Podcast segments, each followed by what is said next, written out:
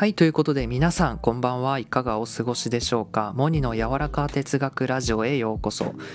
えー私は人の個性や才能を伸ばし創造性を解放することについて追求しています。また人の感情や精神のメカニズムなんかについても発信していきます。というのも私は創造性や感性と言われるものは最も関心のある分野でして人生をかけて明らかにしていきたいテーマでもあります。またそれらについて考えること発信することそれによって今聞いてるあなたにも役に立てればとても幸いです、えー今回あの2回目の収録ということなんですけど昨日ですね初めてやってみて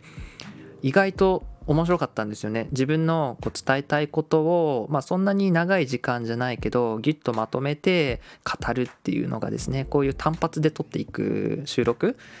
うん。結構よくて面白くてそのまあライブは週末にやりながら平日はこう単発で収録を発信していければなって思ってます。で今回語るテーマなんですけど手で考えることということなんですがまああのいきなりちょっと話していくんですけど皆さんマシュマロチャレンジという有名なゲームをご存知でしょうか、まあ、このマシュマロチャレンジですね。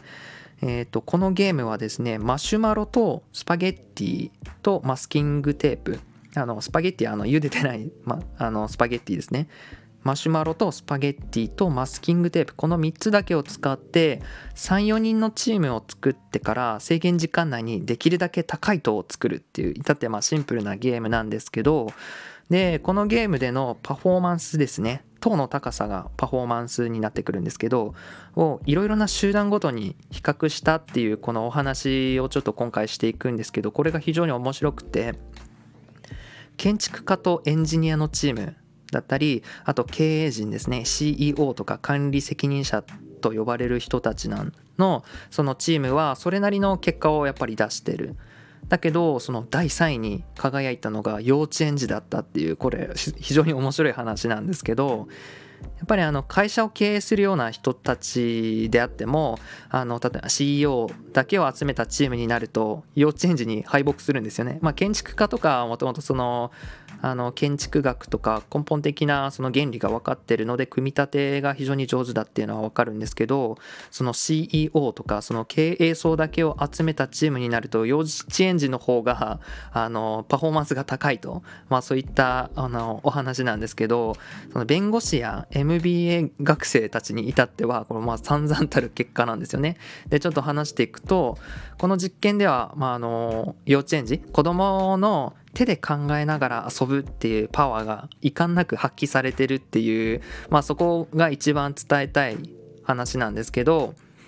幼稚園児たちはゲームがこう始まるや否や思い思いにマシュマロをこう手で掴んでこう動かし始めるんですよ。でそこで試行錯誤を繰り返す中でどういう構造にするとより良いあの高いより高い塔ができるかっていうのを発見していくんですね。でこれに対して例えばあの学生ですね。MBA 学生たちのチームは戦略をまずどうするかっていう構想するところから始めてでいろいろな可能性を考えた上でラスト12分になってようやく手を動かし始めるっていうね。ねするとどこかでやっぱ予想外のことがあの起こってしまって残り時間わずかっていうところで あの塔が崩壊してしまうっていう。でこうなるともうその彼らにはもはや何もねあの代替案がなくなって非常に不完全なその構築物を作ってその終了っていうなんかそういうあのお話なんですけどで僕そのまあよくあるのは時間をかければかけるほどより良いものができるってまあ思いがちなんですけど、まあ、確かにある一面では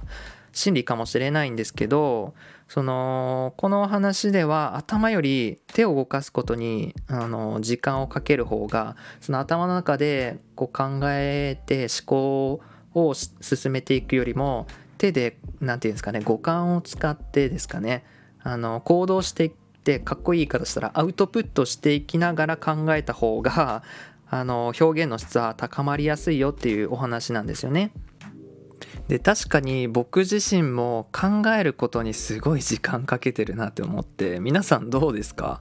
あの行動する前にまあその考えるのは大事なんですけど考えすぎて結局いやこれはちょっと危険だからやめとこうみたいな ややもすればそうやって行動しなくなってしまうと思うんですよ。僕の場合はねあまりこうインプットばかりしてアウトプットが苦手というか手を動かす手を動かして考えるっていうのが苦手だったから、まあ、このマシュマロチャレンジの話を聞いてその何でしょうね。そのここで言ってるのがその失敗もいい失敗と悪い失敗があって、まあ、失敗するんだったら早く失敗した方がいいよっていうね。そのトライとエラーのこの反復トライエラーのイタレーションっていうんですけどまあそれが早い人の方がその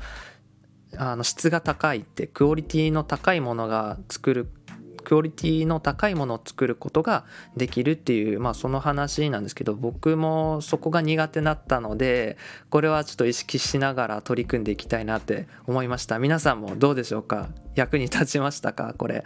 皆さんがどういうタイプか？とりあえずやってみようっていうタイプもいらっしゃると思うんですけど、まあ、僕みたいにちょっとねあれやこれはちょっと考えさせてくれっていうタイプもね中にはいらっしゃると思うのであのまあ是非ね完全なものをいきなり生み出そうとするのではなくてまずこのプロトタイプっていうまあ下手くそなものをまず作り出してそれを磨き上げていくゴシゴシ磨いていくみたいな作業の方が大事ですよというお話でした。